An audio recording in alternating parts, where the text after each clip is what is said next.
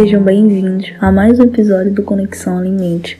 Meu nome é Sara Ribeiro Medeiros, sou estudante do curso Técnico em Alimentos do IFPE Campos Barreiros. No episódio de hoje, vamos explorar a origem da batata palha e dos chips de batata, discutir os benefícios e malefícios para a saúde e entender o processo de produção desses deliciosos petiscos. Bom, a batata palha e os chips de batata são alimentos bastante populares em todo o mundo.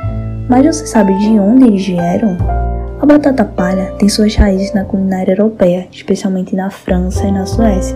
Acredita-se que a técnica de cortar batatas em fios finos e fritá-los em óleo quente tenha surgido na França, enquanto na Suécia a batata palha começou a ser popularizada como acompanhamento para pratos de peixe.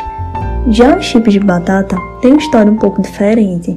A sua origem remonta ao século XIX, na Bélgica e na França. As primeiras versões de chips de batata foram feitas para cortar batatas em fatias finas e fritá-las até ficarem crocantes. Com o tempo, essa técnica se espalhou pelo mundo e os chips de batata se tornaram um lanche adorado, em várias formas e sabores.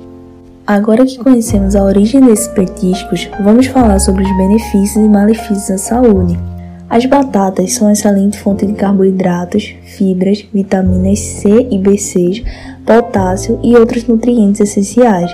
No entanto, quando transformadas em batata palha ou chips, algumas considerações devem ser feitas. É importante lembrar que tanto a batata palha quanto os chips de batata geralmente são fritos em óleo vegetal o que aumenta o teor de gordura e calorias desses alimentos. O consumo excessivo de feituras pode estar associado ao ganho de peso, aumento do colesterol e maior risco de doenças cardiovasculares.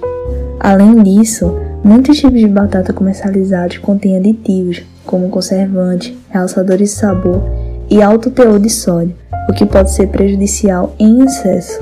No entanto, existem alternativas mais saudáveis, Alguns tipos de batata são assados em vez de fritos, utilizando métodos de cozimento que reduzem a quantidade de gordura absorvida. Além disso, é possível preparar batata palha caseira, controlando os ingredientes e a quantidade de óleo utilizado no processo de fritura. Agora que entendemos os aspectos relacionados à saúde, vamos mergulhar no processo de produção desses petiscos. A batata palha geralmente envolve cortar batatas cruas em fios finos, que são então fritos em óleo quente até ficarem crocantes.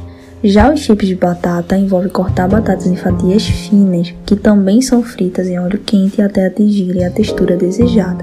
No entanto, é importante ressaltar que existem variações modernas desses produtos que também podem ser assados em vez de fritos, utilizando métodos alternativos de cozimento para reduzir a quantidade de gordura absorvida. Isso pode ser feito colocando as fatias de batata em uma assadeira untada e levando ao forno até ficarem douradas e crocantes.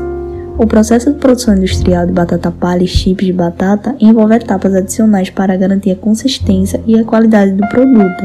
Após o corte das batatas, elas passam por uma lavagem e secagem para remover o excesso de amido. Em seguida, são fritas em óleo quente em alta temperatura para garantir a crocância desejada.